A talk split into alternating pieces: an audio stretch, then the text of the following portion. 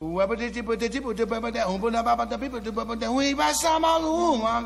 love jazz. Pela curiosidade, pela novidade. Une conception musicale unique au jazz. Feel the jazz music in a different way. Quelque chose qui n'a pas encore été joué. Freedom. Et nana? Et nana? Jazz and Co. Bonjour, bonsoir à tous, c'est Jazz Co qui reprend. Il est 10h, on est sur 93.9 Radio Campus Paris et aujourd'hui une thématique euh, sur le, les liens qu'entretiennent les musiques actuelles, jazz et autres, jazz co, avec les musiques euh, du Proche-Orient, des Balkans, de Turquie. Et parce que si le jazz c'est cousin, mais nos invités d'aujourd'hui ne se réclament pas exclusivement du jazz, ont toujours su tourner leurs regards et leurs oreilles vers tous les horizons possibles, une tentation orientale s'est très, très rapidement imposée dans la vie de ces musiques. L'Orient pour ne pas dire euh, plus précisément les choses, proche comme moyen séduisait déjà Charlie Parker et les boppers avides de Night in Tunisia avant les œuvres pionnières de Rabia Boukhalil et surtout Youssef Latif dès les années 50 à travers les jalons que furent ses albums Prayers to the East ou encore Eastern Sounds. Avant l'invention de la world music ou de la fusion dans les années 80, avant l'ouverture du free et de l'avant-garde des années 60 et 70, les jazzmen furent parmi les premiers à échafauder ce pont sans cesse emprunté depuis entre des continents musicaux partageant plus que des préoccupations harmoniques et des rythmes au tropisme syncopé. Aujourd'hui, alors que l'ensemble du Moyen et du Proche-Orient est encore une fois ravagé par une actualité sordide, de nombreux musiciens de tout horizon entament une nouvelle fois ce dialogue des musiques, pour en proposer une interprétation personnelle, excitante et diverse. C'est le cas du jeune trio Beylarbe, animé par Laurent Clouet et Wassim Alal, ici présent, mais également par Florian Desmanson, ici absent. Par ailleurs investi dans le collectif Malko qui se consacre avec passion aux traditions balkaniques, turques et arabes. C'est également le cas de notre autre invité, la flûtiste Naïsam Jalal, qui en leader ou à travers ses nombreux projets comme Sidewoman propose sans cesse au public français une immersion radicale et sensible dans les traditions qui habitent et enrichissent sa musique. Avec eux, Jazz Co se plonge pendant une heure, voire plus, dans l'actualité de ces Eastern Sounds en France et ailleurs, et on attaque tout de suite avec un bon sauvage de Beylarbe.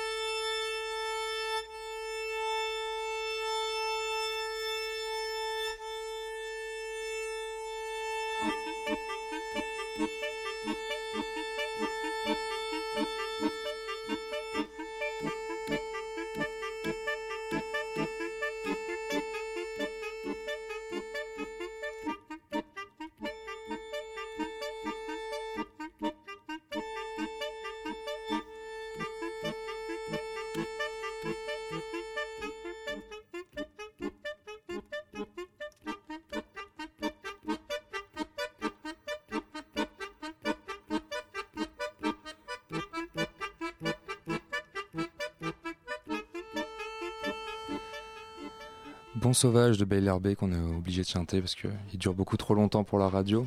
Euh, bonjour, voici Malal et Laurent Clouet. Bonjour. Bonjour. Bonjour. Donc, euh, comme euh, les auditeurs ont pu l'entendre, euh, on sent assez clairement ces influences euh, balkaniques, euh, turques, euh, proche-orientales. Donc, euh, la question idiote euh, pour commencer les interviews, est-ce que vous pourriez présenter ce projet, Bail Herbé, ce trio euh, encore assez méconnu mais qui gagne beaucoup à être connu? Et c'est un trio, donc euh, la rencontre entre Laurent Clouette, euh, qui fait de la clarinette turque, Florian de Bonsan de l'accordéon, et euh, moi-même aux percussions orientales d'Arboukadaf et Bendir. Et en gros, voilà, on jouait ensemble dans une fanfare de musique des Balkans, donc qui était très agréable, qui était du côté de Toulouse. Mais on s'est dit, ça serait chouette d'exploiter plutôt le côté de de ces musiques dans un cadre un peu plus intimiste, en trio, et voilà, d'essa- d'essayer de faire une musique dans l'idéal la plus improvisée possible euh, à trois. Ok, et en, vous me l'avez dit là juste avant euh, l'émission, en, pas en refusant, mais en, en disant que le jazz c'était juste euh, un idiome en fait parmi d'autres dans lequel vous conceviez cette improvisation et ces liens avec les musiques traditionnelles des Balkans et du Proche-Orient. C'est-à-dire que, comme, comme on en parlait tout à l'heure, c'est vraiment des. euh, Il y a plein de musiques dans lesquelles l'improvisation est l'essence de ces musiques. Et euh, dont le jazz. euh, dont le jazz. Donc. euh, donc, euh, donc voilà, on, déf- on, a, on joue pas du jazz, on a aucun- on joue pas de standard du jazz, on n'a pas de culture du jazz. Mais on a des cultures de musique dans lesquelles l'improvisation est euh, essentielle. Ok, et vous avez euh, travaillé ces musiques en vous y rendant en fait dans ces pays, si j'ai bien compris? Euh, oui, oui, régulièrement, euh, chacun, euh, notre côté, quoi. Enfin, donc moi, le clarinettiste, euh, j'y suis allé très régulièrement et assez longtemps. Euh, en Turquie, en Bulgarie, en Grèce, en République de Macédoine, euh, voilà. Pour rencontrer des musiciens. Wassim est allé en Turquie assez régulièrement aussi. Voilà, et Florian est parti en Bulgarie aussi, quelquefois. Ok, donc de partout. Ouais. Enfin, c'est des pays voisins, mais voilà. Très bien. Et euh, en revanche, dans Bail Herbé, est-ce que vous jouez des, des compositions originales? Ouais, c'est des compositions, euh, des compositions euh, qu'on prépare à l'avance, d'autres qui, qui sont assez spontanées, c'est-à-dire qu'on utilise des leitmotifs. C'est des musiques dans lesquelles le leitmotiv est vraiment important. Donc, euh, donc voilà, à base de petites phrases comme ça, successives, on peut construire des, des portes, des chemins et des clés. Ok. Et en intégrant toujours ces traditions. Ouais, bah, dans tous les cas, c'est des musiques qu'on aime et qui, qui font partie de notre euh, langage, quoi. Donc euh, on fait avec nos mots aussi, quoi. Donc ça fait partie aussi de notre vocabulaire. Ok. Donc, donc très bien. Donc vous avez choisi euh, en deuxième extrait, c'est vous qui l'avez choisi, justement une musique euh, originaire de Bulgarie, il me semble. Mhm. Euh, il s'agit de Ivo Papasov, si je prononce bien. C'est ça? Ouais. Qui a composé une Teener's Dance dont il y a eu un débat tout à l'heure. Est-ce que c'était la danse du faucon ou des Non, non, c'est la danse des, des étameurs. euh. Des Voilà. étameurs. En bulgare, ça s'appelle euh, Kalaïdjiski. Ok, Voilà. est-ce que vous pourriez présenter euh, ce choix? Euh, ben, il fait référence au premier morceau qui est passé, le morceau de Beylerbe. Mhm. Euh, voilà, ça c'est un style qu'on va entendre là qui s'appelle le, Kalajiski Kuchek, un style pour les, pour les Roms de Bulgarie. Qui est... Cette version-là est totalement improvisée. Et la référence avec euh, Bon Sauvage qu'on vient d'écouter, euh, vous pourriez l'expliciter? Est-ce que c'est une forme ou- On s'est inspiré de ce morceau pour euh, composer le- la première partie de Bon Sauvage. Ok, Voilà. très bien. Donc on écoute tout de suite euh, Teener's Dance, la danse des étameurs par Ivo Papasov, musicien bulgare.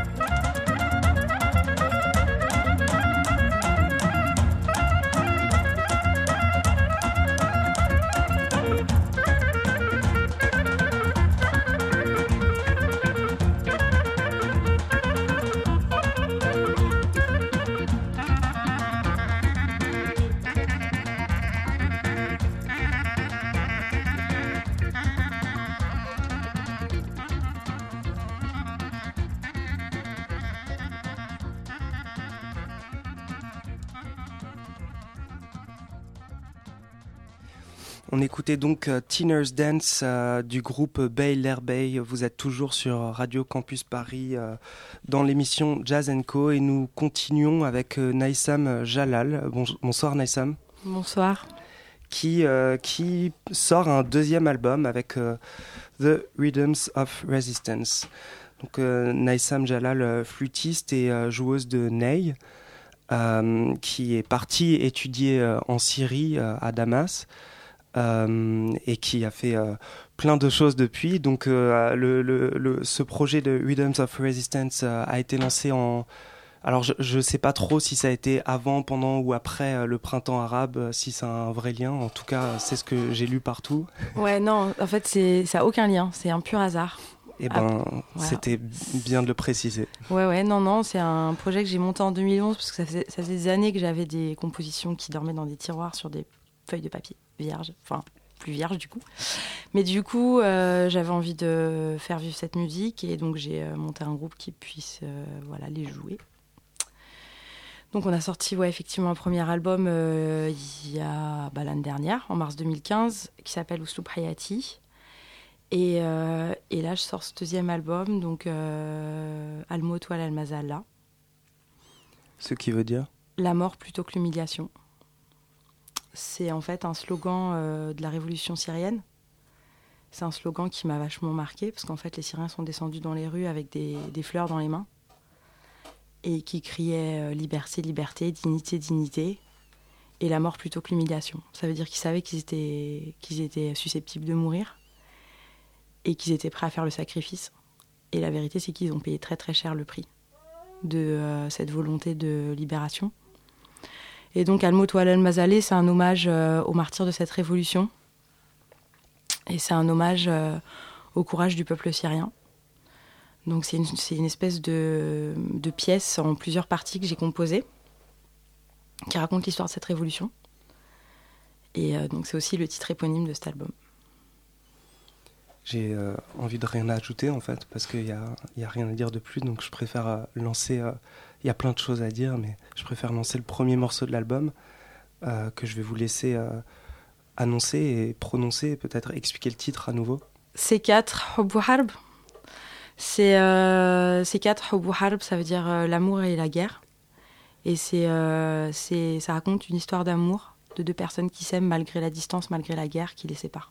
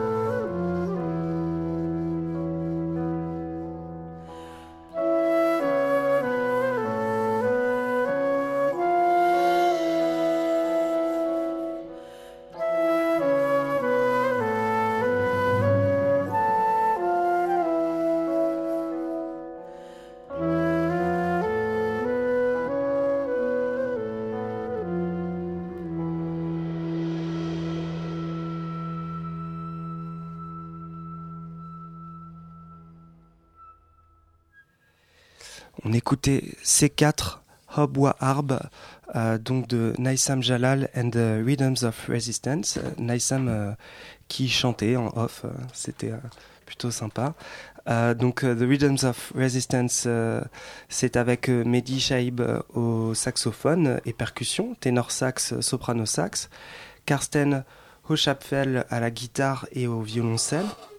Mathias Zandai à la contrebasse, Arnaud Dolmen à la batterie et Francesco Pas- Pastacaldi sur d'autres titres, également à la batterie. Donc euh, nous avons euh, le plaisir d'avoir euh, Naïsam Jalal à nos côtés euh, ce soir, encore et toujours. Naïsam, euh, tu es... euh, tu approches euh, cette musique euh, syrienne euh, d'une façon euh, traditionnelle, dans un sens, et euh, et, euh, et en tout cas, j'ai cru comprendre que tu, euh, tu étais très attaché à, à cette culture et euh, engagé euh, en- dans, dans, sa transmission euh, pour expliquer peut-être, euh, il me semble que tu vas dans des écoles pour expliquer aux, aux élèves euh, l'importance euh, de la tradition euh, arabe. Ouais, voilà, arabe. Je suis pas attachée à la musique syrienne euh, plus qu'à la musique égyptienne ou qu'à la musique euh, palestinienne ou qu'à la musique euh, marocaine ou qu'à la musique. euh, Voilà. Après, j'ai étudié au, j'ai étudié à Damas, mais j'ai aussi étudié au Caire avec des, grands maîtres de musique tra- traditionnelle et classique. Il n'y a pas une musique arabe, il y a des musiques arabes, et c'est ce que j'essaye de- d'expliquer aux enfants dans les écoles justement. Ouais, effectivement que euh, arabe c'est une identité, c'est une civilisation, c'est une culture, c'est c'est pas une honte, c'est pas un tabou, c'est pas euh, un mot péjoratif. Et qu'il y a une musique arabe qui est magnifique et qu'il y a des musiques arabes qui sont le reflet des peuples arabes. Et que, euh, c'est super intéressant de se pencher justement sur ces musiques-là dans toute leur diversité. Donc, euh, voilà, effectivement, moi je suis euh, très très attachée à cette culture-là, mais je suis aussi ouverte sur plein d'autres euh, musiques. Et, euh, euh, c'est vrai qu'il y a pas mal de. C'est arrivé régulièrement que des gens qui écoutent beaucoup de musique indienne viennent me demander si j'avais pas étudié avec Ali Plaza de Chorazia. Donc euh, je fais pas juste de la musique. déjà, enfin, je fais pas de la musique traditionnelle arabe, c'est clair. Je fais de la musique qui est inspirée par différentes musiques traditionnelles et classiques et folkloriques. Euh, que ce soit donc des musiques arabes, mais des musiques aussi indiennes, des musiques euh, d'Afrique de l'Ouest, parce que j'ai beaucoup joué avec des musiciens d'Afrique de l'Ouest, notamment Mali, euh, Burkina Faso, Sénégal. C'est des musiques qui, qui, qui me touchent beaucoup, qui m'intéressent énormément. Je suis très inspirée aussi par la musique éthiopienne et, les- et la musique mauritanienne. Les musiques du désert, en règle générale, c'est des musiques qui me, qui me nourrissent. Donc en fait, je me suis... Enfin, si tu veux, quand tu es, es d'origine arabe et que tu es né en France et que tu es déjà à la base dans ta chair le fruit d'un mélange et dans ton esprit le fruit d'un mélange, tu peux pas te cantonner euh, ni à la bourrée ni au tarsim euh, à l'épin, tu vois.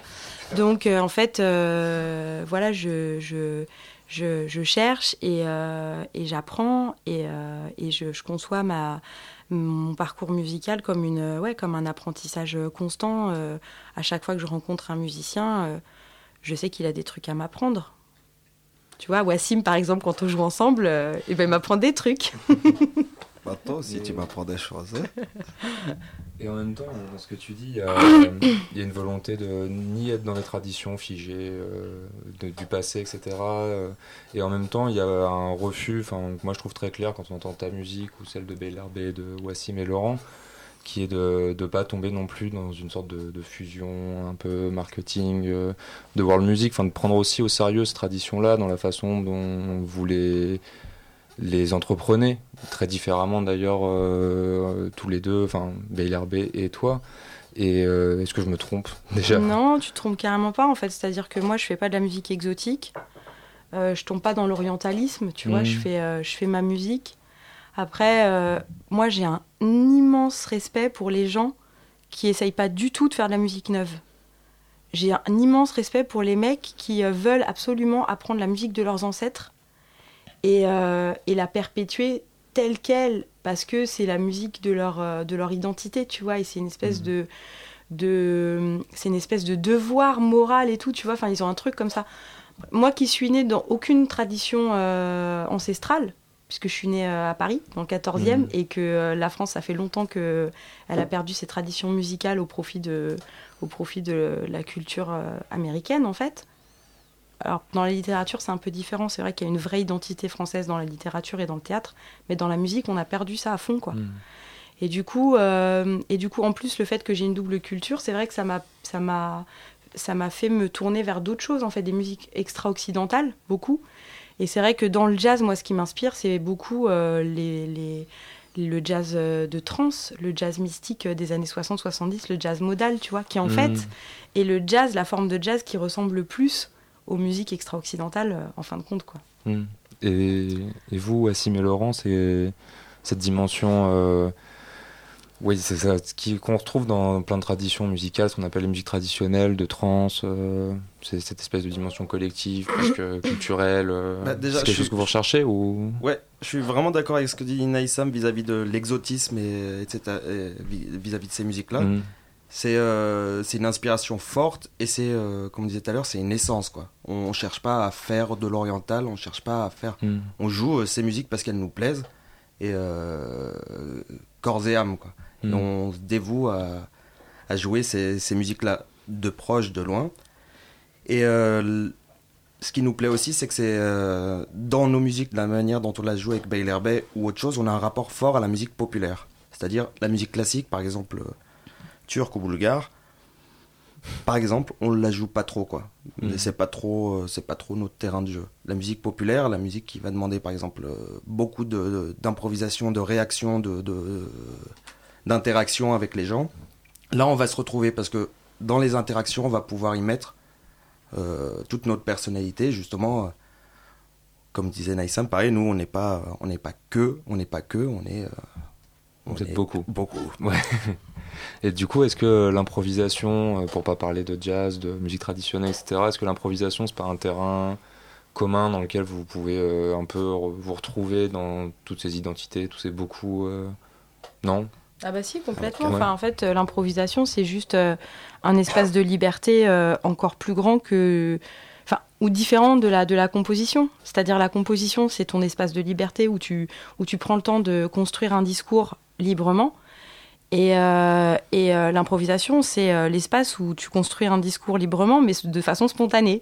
Donc c'est encore plus, euh, encore plus direct, quoi. C'est-à-dire, euh, forcément, ouais, l'improvisation, c'est... Et puis c'est le point commun, je dirais, dans la forme entre guillemets, parce que l'improvisation, c'est pas toujours une forme, ça peut être justement euh, sans forme. Mm. Mais du coup, c'est la chose qui est euh, beaucoup, en fait, euh, commune à toutes les cultures du monde, parce que l'homme, depuis toujours, il a eu besoin de s'exprimer sans barrière et sans, et sans, et sans cadre. Mm.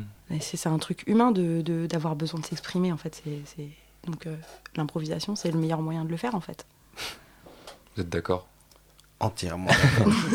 Est-ce que euh, dans ce que vous dites, il y a aussi un refus des essentialismes qui soient euh, culturels, comme euh, l'orientalisme, etc., ou, ou musicaux? Est-ce que l'improvisation, c'est euh, c'est aussi ce, ce domaine-là dans la musique où on peut euh, rentrer dans le mouvant, dans des choses qui échappent un peu à ses essences, euh, ces choses figées? C'est une question un peu philosophique, hein, mais Complètement. Ben, on n'est pas justement, on n'est pas dans des identités fixes comme Ouais. par exemple euh, le colonialisme ou l'exotisme ou l'orientalisme le ferait. On est dans des choses mouvantes et justement comme euh, comme euh, comme disait Naïsam, on est dans des dans des mm, dans des expressions qui sont par exemple l'improvisation qui sont dans des euh, s'exprimer libre- librement mais dans un dans un moment donné clé où il faut Mhm. réagir. Donc euh, donc euh, soit l'identité elle est très forte et donc exotique, donc on va faire euh, dans quelque chose qui est très euh, consenti, donc il n'y a aucune liberté. Ou alors on va essayer de, de, de, de créer quelques petits vertiges qui vont se succéder et auxquels on va réagir et interagir. Ouais, après, par rapport à la mouvance, effectivement, c'est le- le- l'écriture, la composition, l'écriture, c'est quelque chose où tu, tu poses un discours que tu vas pouvoir répéter. Puisque c'est l'idée de la composition, c'est de, c'est de pouvoir euh, rejouer cette composition. Alors qu'à l'inverse, effectivement, l'improvisation, ce qui est euh, caractéristique de l'improvisation, c'est le caractère éphémère. Parce que, comme il dit bien Wassim, c'est à un moment donné, tu joues ça. Et la fois d'après, quand tu réimprovises sur le même morceau, tu n'improviseras pas la même chose. Même si tu vas même dans la même direction, même si tu dis, voilà, ça c'est ma direction générale, c'est ce que je veux exprimer, tu n'improviseras jamais la même chose. À moins à ce moment-là, que ça soit plus de l'improvisation. Hmm. À ce moment-là, c'est de l'écriture. Ok. Et du coup, on va écouter un morceau euh, traditionnel, je sais pas si on peut dire ça. Je pense que c'est beaucoup de l'improvisation. hein, de toute façon, c'est des textes qui sont euh, des poésies anciennes en règle générale, euh, qui sont en lien avec Dieu et avec, avec la mystique musulmane. Et, et ensuite, le chanteur laisse libre cours à, son, à sa transe et à son plaisir de nous faire voyager avec lui comme il veut. Chanteur que tu peux présenter, parce que c'est toi qui as choisi euh, cet extrait musical. Alors Adib Daïr, c'est euh, c'est euh, que, que- je sais pas quoi dire. Franchement, c'est mon cher préféré en Syrie et c'est en fait, si tu veux, dans les écoles de, de tradition euh, euh, mystique et coranique en particulier, les deux gros pôles dans, dans le monde arabe, en fait, c'est Alep et le Caire. Hmm. C'est donc Al-Azhar et, et à Alep les mecs qui allaient euh, apprendre avec les cheikhs là-bas. Et donc, Adib Daïr, c'est un monument de cette tradition euh, à la fois mystique et, euh, et religieuse et musicale de, de- d'Alep, de, la tradition d'Alep. Donc, euh, je, je trouvais que c'était intéressant d'écouter ça, parce que je suis pas sûre que les auditeurs l'aient déjà fait. Et ben on écoute, euh, on écoute cet extrait donc de Adir El Daïr, c'est ça? Adib Daïr. Adib El Daïr. euh, et voilà, on l'écoute.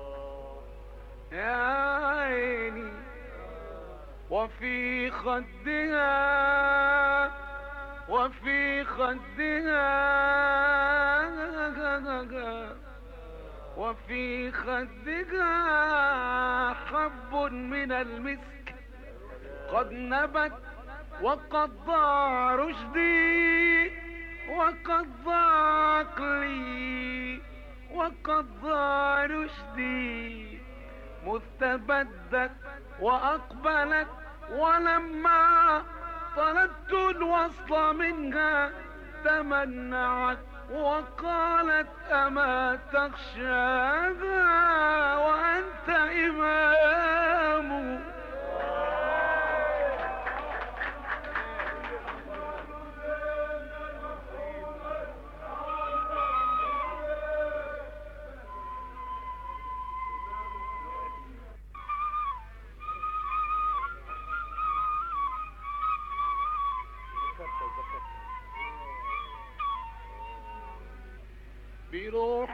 فتاة بالعفاف تجملت وفي خدها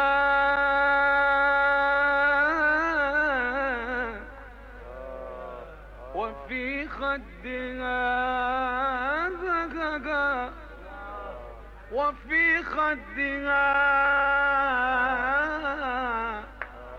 وفي خدها حب من المسك.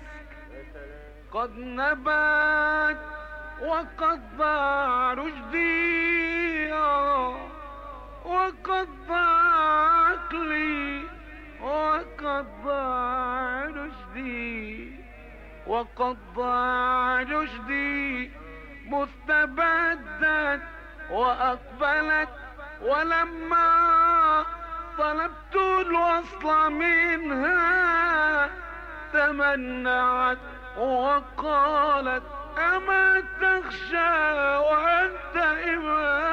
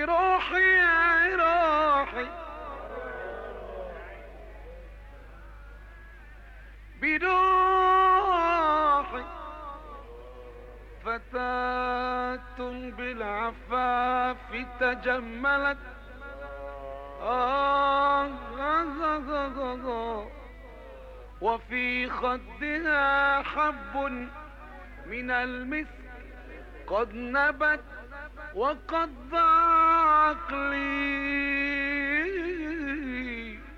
وقد ضاع رشدي. وقد ضاع رشدي. مستبدت وأقبلت. C'était Adib El Daïr, c'est bien. Et euh, choisi par Naïsam Jalal. Et justement, ça va être l'occasion euh, d'aborder le, le sujet délicat quand on parle de, de ces musiques-là et de ces régions-là du monde qui aujourd'hui sont euh, traversées, euh, comme depuis très longtemps, mais encore plus aujourd'hui, par euh, beaucoup de, de problèmes religieux et surtout politiques. Et est-ce que, euh, je sais pas, des choses qu'on a, on a flirté avec un peu là dans, dans cette première demi-heure de- d'émission Est-ce que c'est des choses auxquelles tu penses, euh, cette dimension religieuse, pas forcément dans l'aspect euh, guerrier, hein, mais euh, est-ce que c'est quelque chose que tu as intégré aussi Tu as parlé de trans tout à l'heure. Bah, disons que la religion ou euh, la mystique ou la spiritualité, ça n'a rien à voir avec, euh, avec la guerre. Parce que tu dis. Oui, non, euh, ça, c'était non, mais assez mal non, mais c'est- présenté. oui. Ouais, mais non, mais en vrai, en vrai, c'est c'est c'est beaucoup en fait dans le dans le dans l'air du temps d'assimiler la religion musulmane à la guerre. Mm. Et, euh, et excuse-moi, hein, sauf ton respect, c'est de la connerie. Ouais, ouais. Parce qu'en fait, euh, la mystique et la spiritualité, ça n'a jamais rien eu de guerrier. Euh, il se trouve qu'aujourd'hui, si, enfin moi je suis pas, je suis pas politologue, hein, mais tu vois, j'ai mon avis sur la question.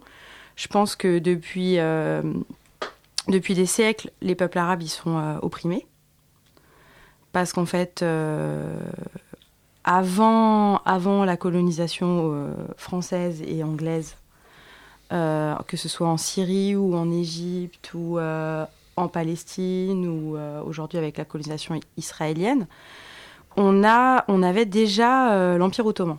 Donc après l'Empire ottoman, c'est vrai que c'était un peu plus soft que la colonisation occidentale, dans la mesure où les frontières restaient ouvertes et où les gens pouvaient circuler et la culture pouvait circuler. Ensuite, donc, tu as eu euh, toutes les périodes euh, avec euh, la colonisation française et anglaise.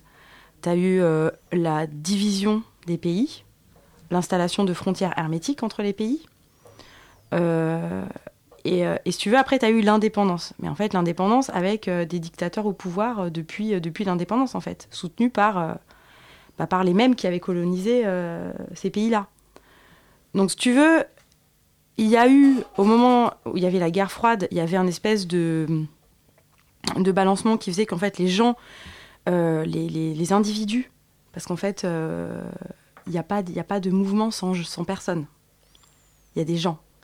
Et euh, les gens, quand ils, euh, quand ils agissent, c'est parce qu'ils sont, parce qu'ils sont, parce qu'ils ont une volonté, tu vois. Et donc, euh, et donc pendant des années, les gens qui ont voulu euh, essayer d'avoir un monde plus juste, enfin d'avoir des, des, des, des, des vies avec plus de justice sociale et plus de liberté, ils étaient euh, soutenus par, euh, par l'URSS et donc ils étaient dans un discours qui était, qui était pas religieux, puisque l'URSS Mm. est un, un empire laïque, mais euh, voire anti-religieux même. Mais du coup, euh, une fois que l'URSS est tombé, si tu veux, la gauche, enfin en tout cas les discours de gauche, les discours pseudo-marxistes, tout ça, ayant échoué dans la libération de ces peuples, les peuples se sont tournés vers la religion. Ce qui est tout à fait euh, logique. euh, tu, tu, tu, tu trouves c'est légitime ou pas En tout cas, c'est logique.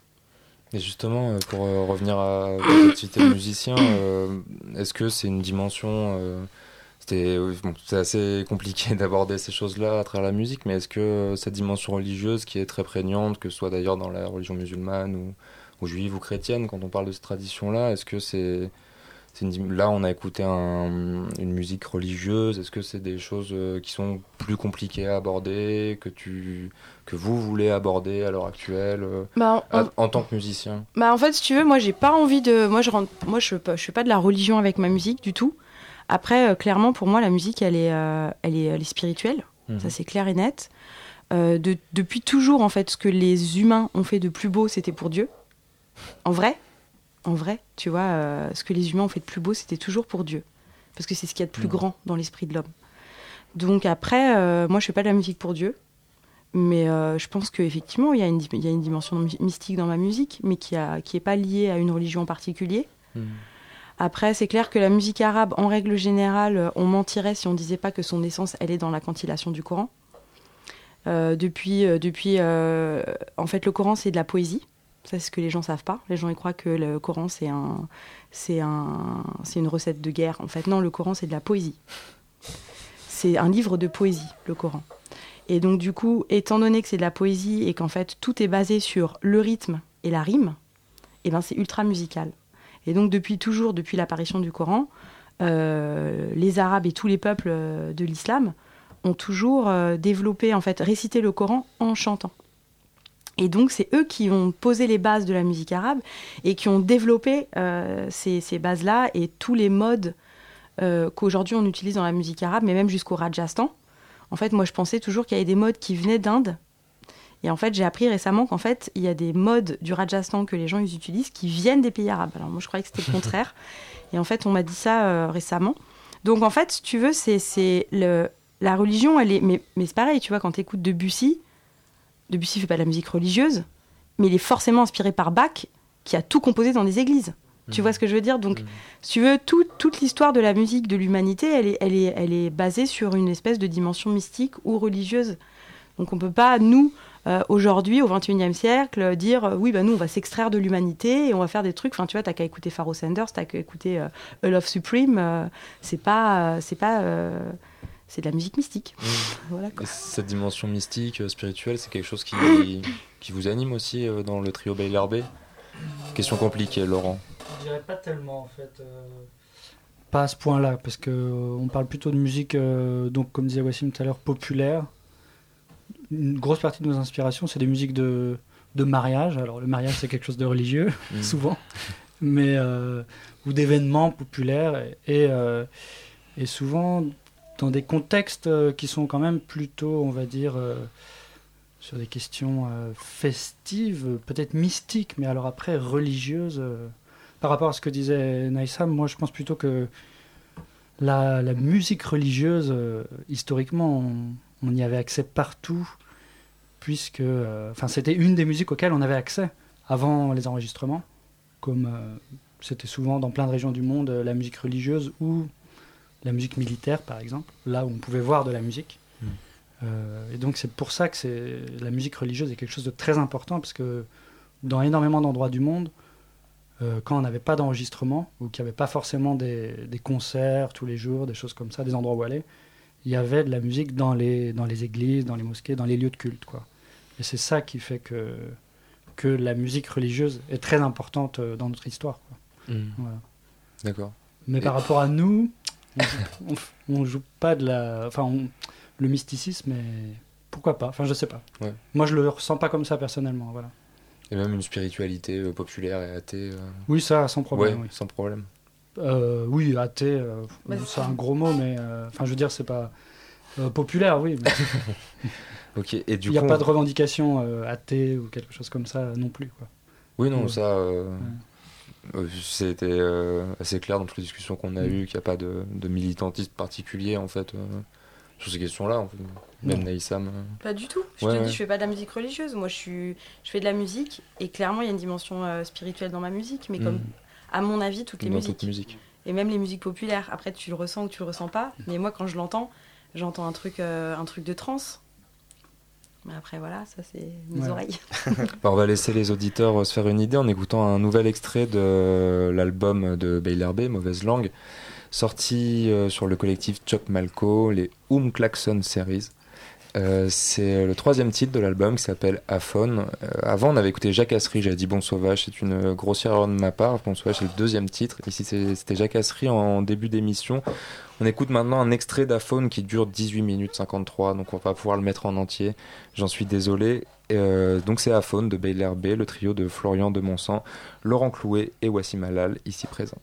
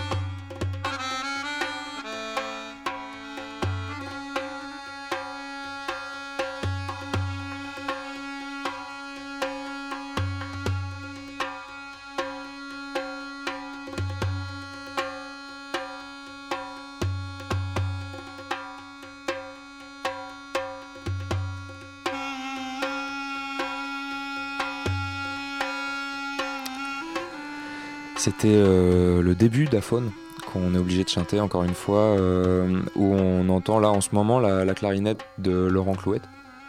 Euh, Est-ce que tu peux nous parler, parce qu'on n'a pas du tout parlé des instruments, l'instrumentarium arabo-balkanique, turc. Est-ce que tu peux nous parler de ton instrument, la clarinette, qui n'est pas exactement la même en Turquie qu'en en Europe, pour le dire très vite?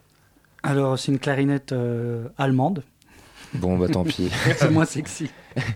non, elle est, elle est en sol, elle est plus longue, donc un peu plus grave en quelque sorte, que les clarinettes qu'on utilise ici qui sont en si bémol. Euh, et puis la facture est un peu différente, c'est pour ça qu'elle vient d'Allemagne, elle a un clétage euh, qui est proche euh, du clétage, pour ceux qui sont clarinettistes, ils connaissent souvent ce nom-là, le système Albert, voilà, qui est un système un peu plus archaïque. Donc, qu'est-ce que ça... Par exemple, c'est le type de clarinette qu'on utilisait pour jouer du, du New Orleans, quoi. Ok. Et puis c'est un peu plus faux, donc il faut un peu plus réajuster. Ça n'a pas du tout les mêmes, euh, les mêmes couleurs que, que la clarinette qu'on utilise par ici. Ok, très bien. Et du coup, on a en, hors micro, on a en évoquant ce morceau à faune de l'album Mauvaise Langue de Bailer B à, à nouveau. Euh, Wassim, tu m'avais dit qu'il y avait un lien avec le morceau choisi par, euh, par Naïsam auparavant. Est-ce que tu pourrais expliquer, expliciter ce lien? c'est que dans les musiques orientales en général, ça peut aller jusqu'à l'Inde, il y a un fort rapport à la voix. Donc c'est-à-dire que les instruments sont, euh, que ce soit de la zurna, donc des sorts de bombarde, mizmar dans certains pays, ou, euh, ou autres, du violon, à- tous les instruments ont comme modèle, on va dire, ultime la voix. Donc ce qu'on a entendu tout à l'heure, euh, Adib Dayer, qui, qui fait ses improvisations, ses, ses hauteurs, c'est aussi une manière de construire un son un son, des inflexions dans la voix qui, euh, qui, qui vont être recherchées par la clarinette, par, euh, par la flûte, par, euh, par le violon, etc. Donc c'est c'est c'est euh, un moteur euh, esthétique de toutes ces musiques-là. Vous confirmez? Grave, je trouve qu'il a dit- il a dit ça super bien. Et une chose pardon, que je voudrais rajouter aussi, qui, est, euh, qui, nous permet, euh, qui nous permet aussi de faire des liens avec d'autres musiques, euh, par exemple, euh, notamment sur, le coup, sur, le, sur certaines musiques euh, contemporaines du jazz, c'est euh, le côté bourdonnant de ces musiques-là. C'est-à-dire qu'il y a une note, un bourdon, la note tenue, Mhm. et euh, sur lequel on va construire euh, un discours, sur lequel on va revenir, on va frotter, dissonner, créer des créer des euh, créer différentes sensations vis-à-vis de cette note qui est euh, soit le le, le, le palier, enfin le, le, le référent, soit euh, soit euh, quelque part où un endroit où on s'écarte euh, et on va revenir. Voilà. C'est très très mal dit, mais c'est à peu près ça. En tout cas, c'est euh, très clair quand on écoute euh, Aphone. C'est quelque chose qu'on ressent. C'est pour ça qu'on euh, l'a appelé Aphone justement. D'accord. Bon, bah, vous avez l'explication euh, de ce titre et on va passer à un dernier extrait avant de revenir euh, au dernier album de Naïsam Jalal, choisi par euh, Wassim Halal et Laurent Clouette. Est-ce que vous pouvez présenter euh, donc ce musicien, Kouchouk Hassan? Küçük Hassan. Küçük, je Petit suis. Hassan, qui Je est un joueur de Zurna de Turquie De occidentale. Donc Zurna, Mhm. c'est un hautbois traditionnel euh, de, de ces régions-là, qu'on retrouve euh, dans les Balkans, en Turquie, à l'est de la Turquie, euh, dans le Caucase aussi, sous ce Mhm. nom-là. Et puis euh, voilà, là par exemple dans cette orchestration, qui est une orchestration typique de mariage, il joue une danse qui s'appelle le Çiftetelli, donc euh, avec euh, deux Zurna, dont, dont son fils qui fait le bourdon et lui qui joue la mélodie, et un musicien qui joue un, un gros tambour euh, qu'on appelle le davoul, euh, voilà, qui l'accompagne. Très bien. Donc c'est Küçük Hassan pour une musique euh, festive euh, de mariage choisie par Laurent Clouette et Wassim Halal.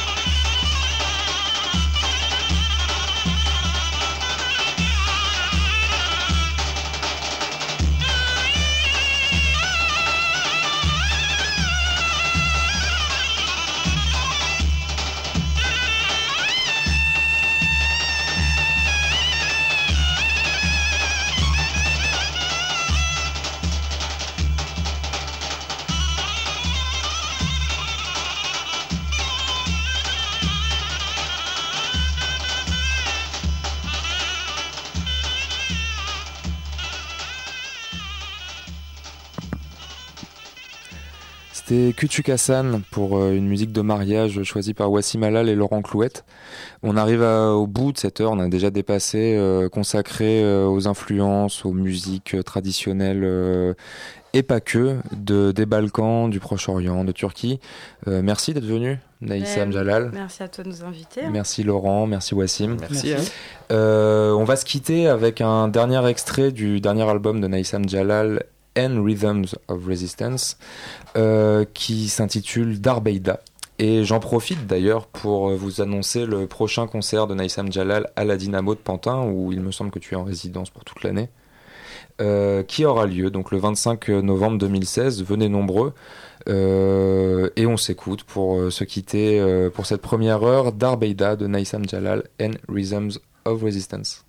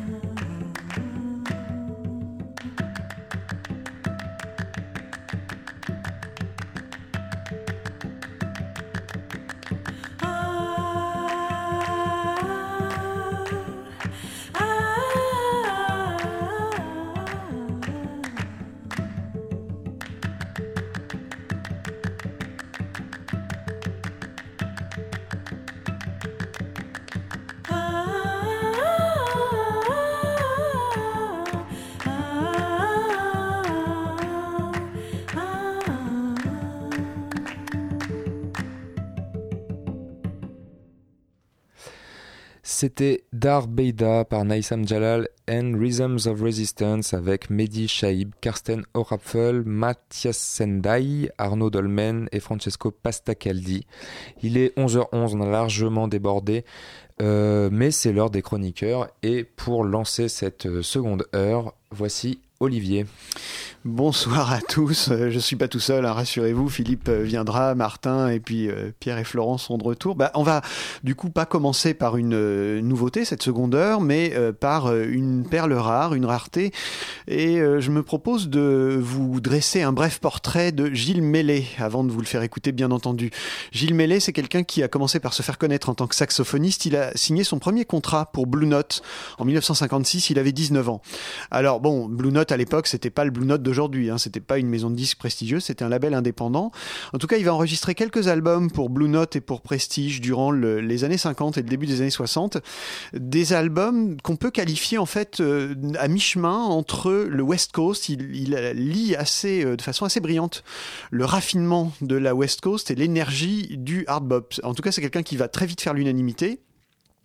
C'est aussi un artiste visuel, puisqu'en fait, il a signé des pochettes de disques pour Miles Davis, pour Sonny Rollins et, pour euh, Tellinus Monk.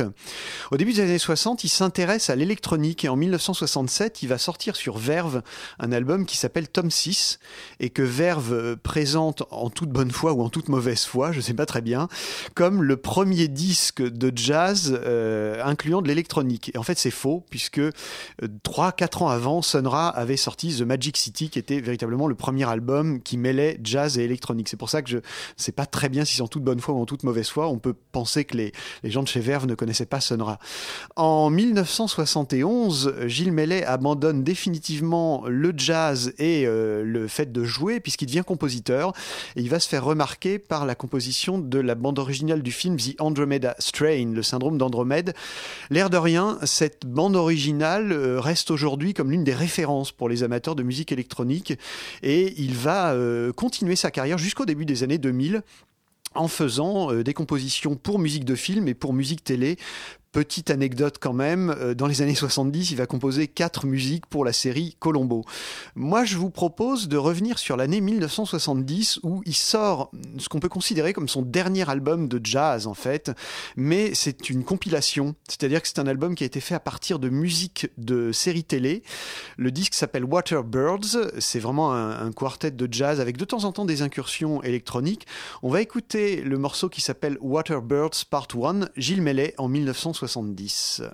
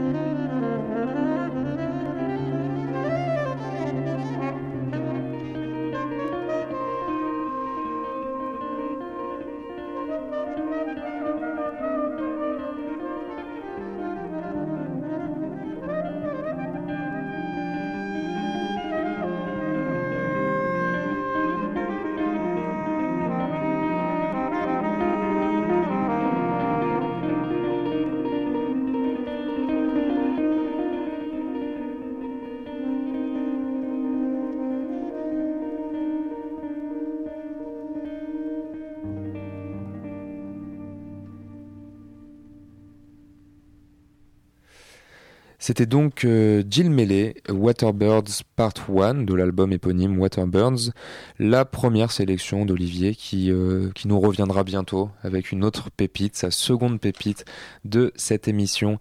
Euh, tout de suite, on va écouter un peu d'actualité, avec, enfin actualité, c'est sorti il y a déjà quelques semaines, avec le dernier album de Ben Wendell, What We Bring.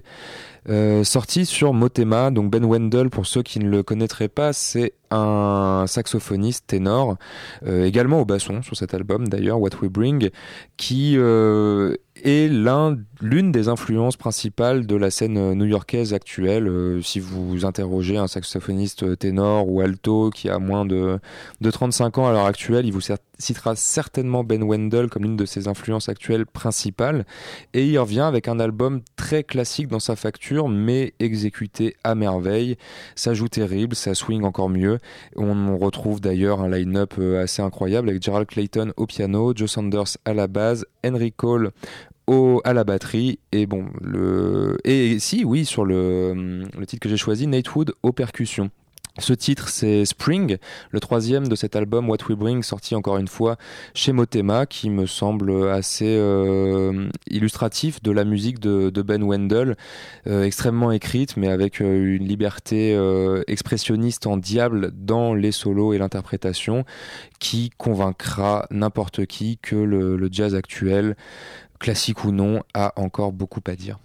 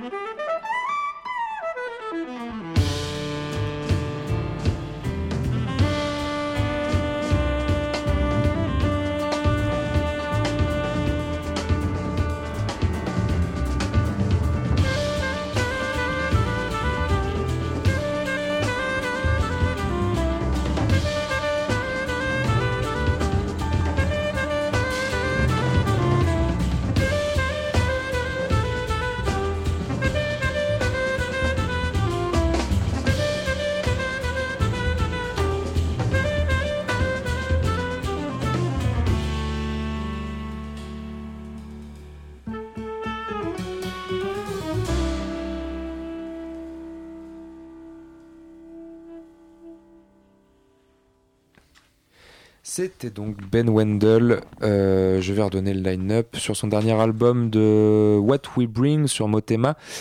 On peut remarquer le magnifique euh, enregistrement et la très belle production classique de chez Motema. Il y avait Gerard Clayton au piano, Joe Saunders à la basse, Henry Cole à la batterie et le titre du morceau c'était Spring. Je laisse maintenant la parole à Philippe qui je crois nous emmène euh, au-delà des Alpes. voilà. Exactement. Dans mon panthéon personnel, il y a Nino Rota. Si j'écoute une de ses mélodies, c'est imparable, elle me trotte dans la tête pendant des heures.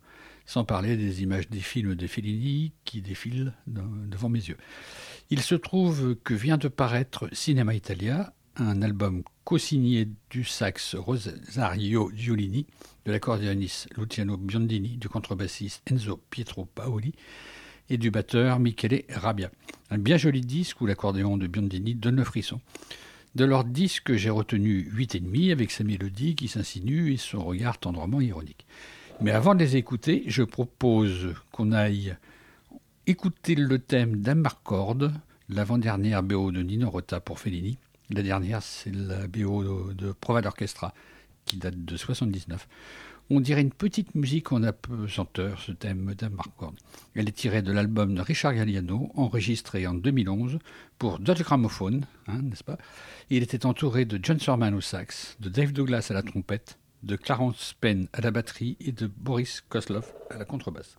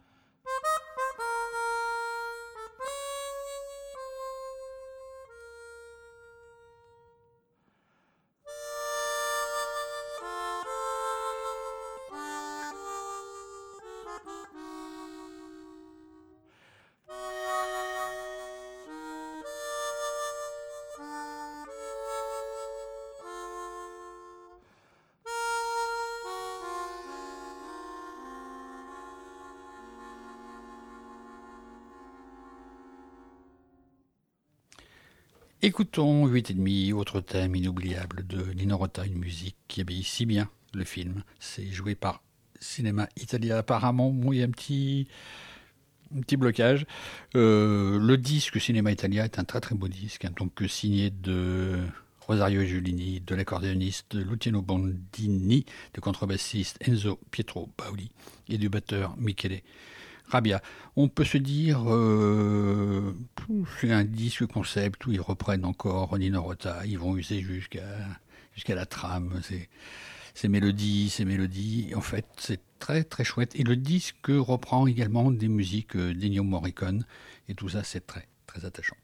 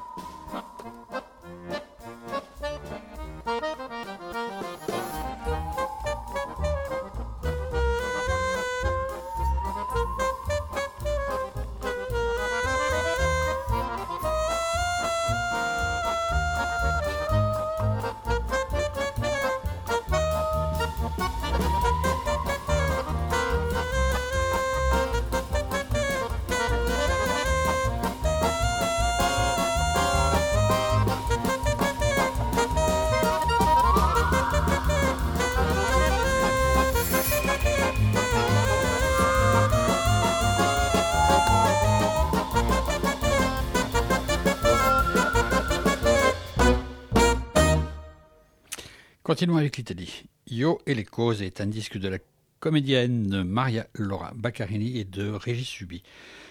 C'est un disque à la musique assez envoûtante et qui a donné lieu à un spectacle. Les textes sont de Sandro Luporini et les musiques de Giorgio Gaber. Les chansons de Giorgio Gaber sont marquées de leur empreinte. La scène italienne après sa mort, survenue en 2003, c'est pas d'une gaieté folle, c'est assez amer et le tout relève de ce que les Italiens appellent teatro canzone. Le port de voix de tragédienne de Maria Laura Baccarini me fait penser au chant d'Amita Baltar sur les chansons argentines d'Astor Piazzolla et de Horacio Ferrer. L'accompagnement de Régis Subi au violon acoustique, électroacoustique, ajoute une note anxiogène et hypnotique qui donne à l'album une puissance étrange.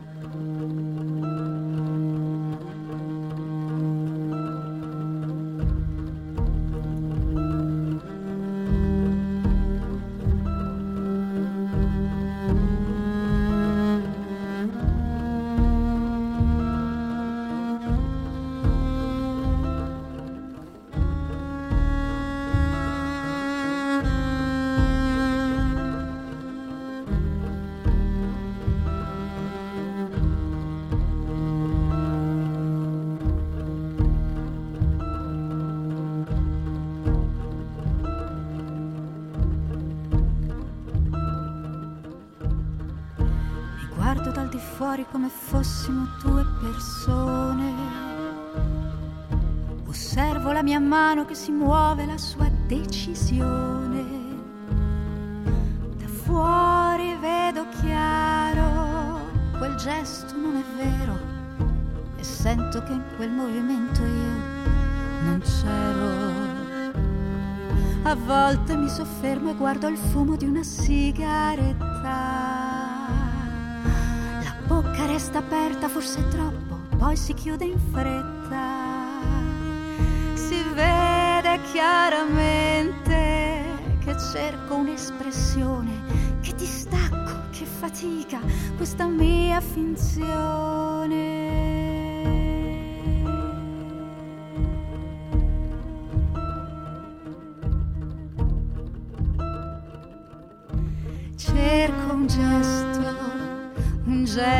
Naturale per essere sicura che questo corpo è mio.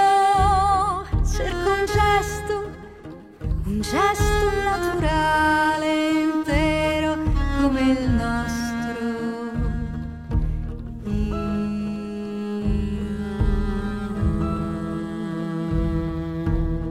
Non so niente, sono a pezzi, non so più chi sono. Capisco solo che continuamente io mi condiziono. Devi essere come una donna, come un santo, come un Dio. Per me ci sono sempre i come, non ci sono io. Per tutte quelle cose buone che non ho ammazzato. Chissà nella mia vita quante maschere ho costruito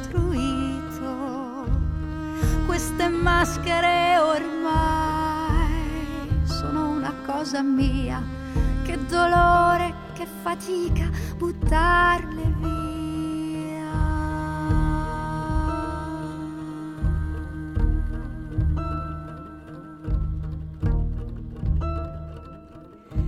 Cerco un gesto, un gesto naturale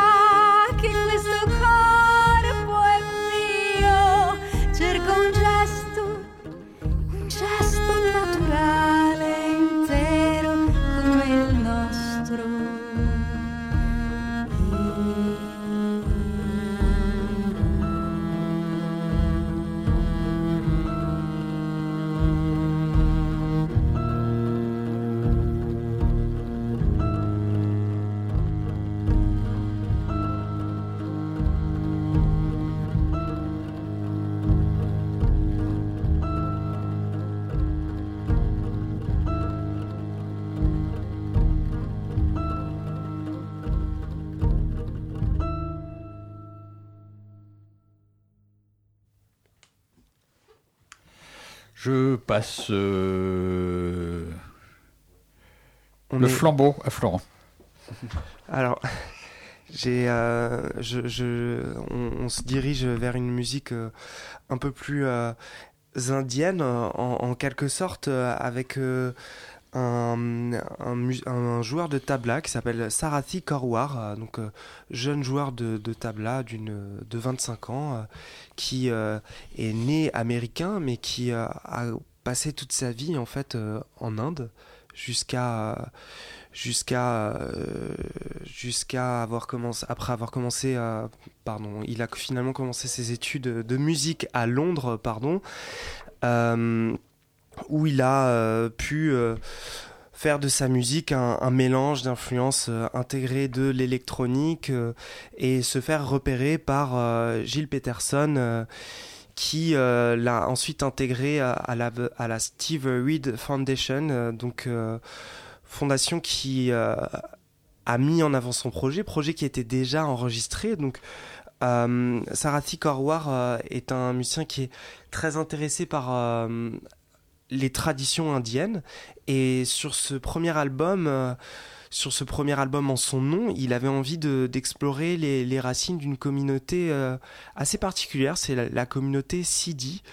Euh, et pour faire ça pleinement, il s'est rendu donc dans la dans la région de Gujarat en Inde, où il il est où, où il s'est imprégné de cette communauté. Il il s'est installé avec eux. Alors, il raconte que il voulait jouer avec eux et s'enregistrer avec eux, mais que donc ces percussionnistes ont une, tradition très forte et contrairement aux musiciens euh, occidentaux, si on peut dire, euh, et aux musiciens qui ne font pas des musiques qui ne font pas exclusivement des musiques folk, des musiques traditionnelles.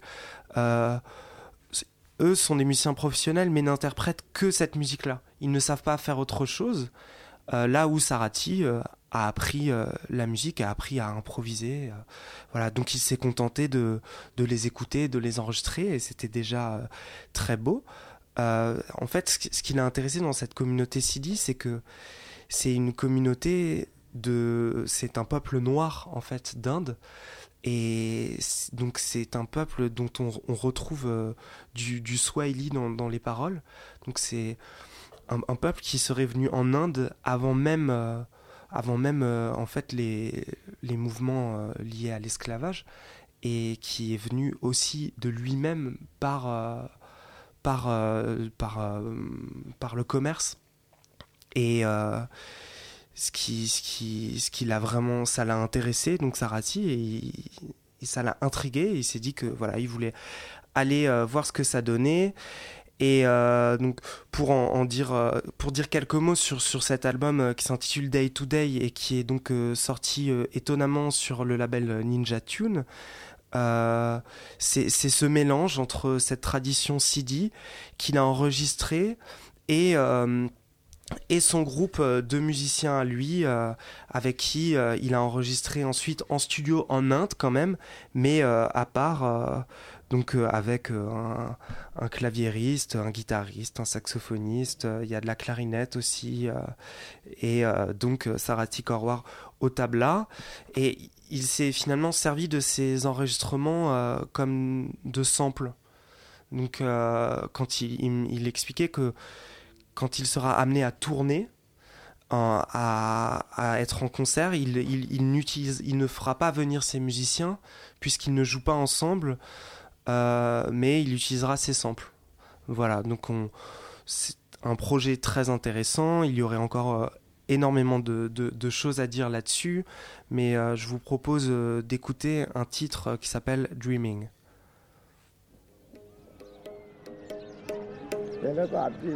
इसकी खूबसूरती में आपको दिखा देगा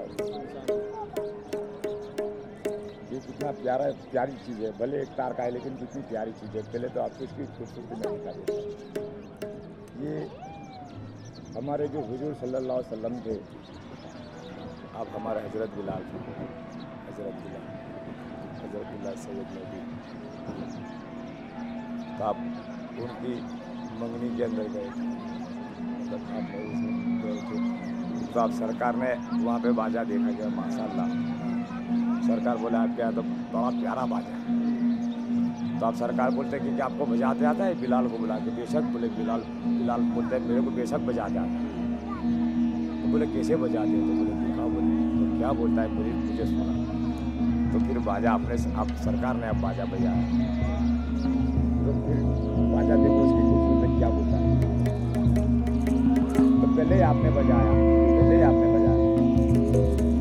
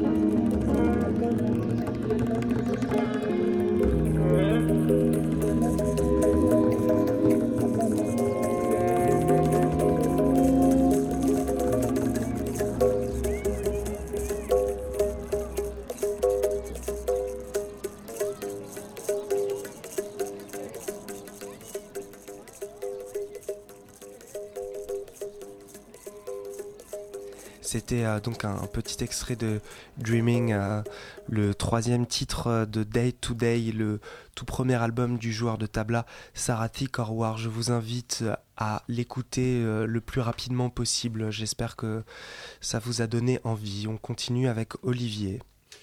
Et on passe des tablas, des rythmes indiens à la musique sud-africaine avec un pianiste qui s'appelle Tete Mambiza, plus de 80 ans au compteur et pourtant une discographie très faible, six albums seulement, euh, ce qui fait que Tete Mbambisa est ce que j'appelle un musicien pour musicien.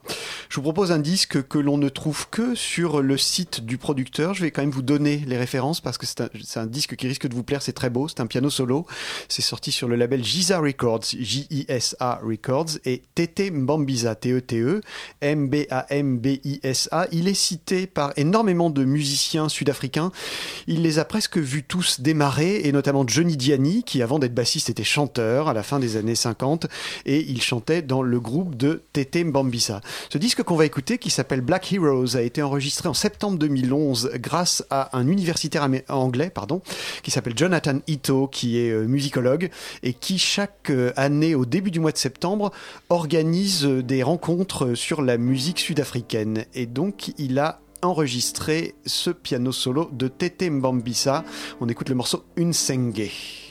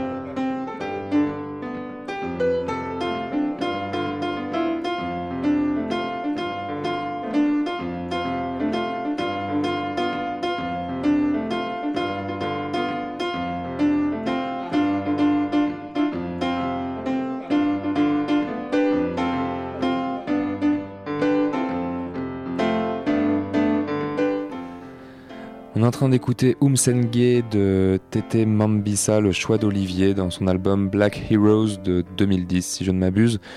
Euh, c'est tout pour aujourd'hui. Euh, on va se quitter avec Tete Mambisa. Euh, bah, merci Philippe, merci Florent, merci Olivier, merci à nos invités, merci à Robin qui a réalisé l'émission. On se retrouve dans deux semaines avec un invité choisi par Olivier. C'est Noël McGee, le grand Noël McGee pour ceux qui connaissent.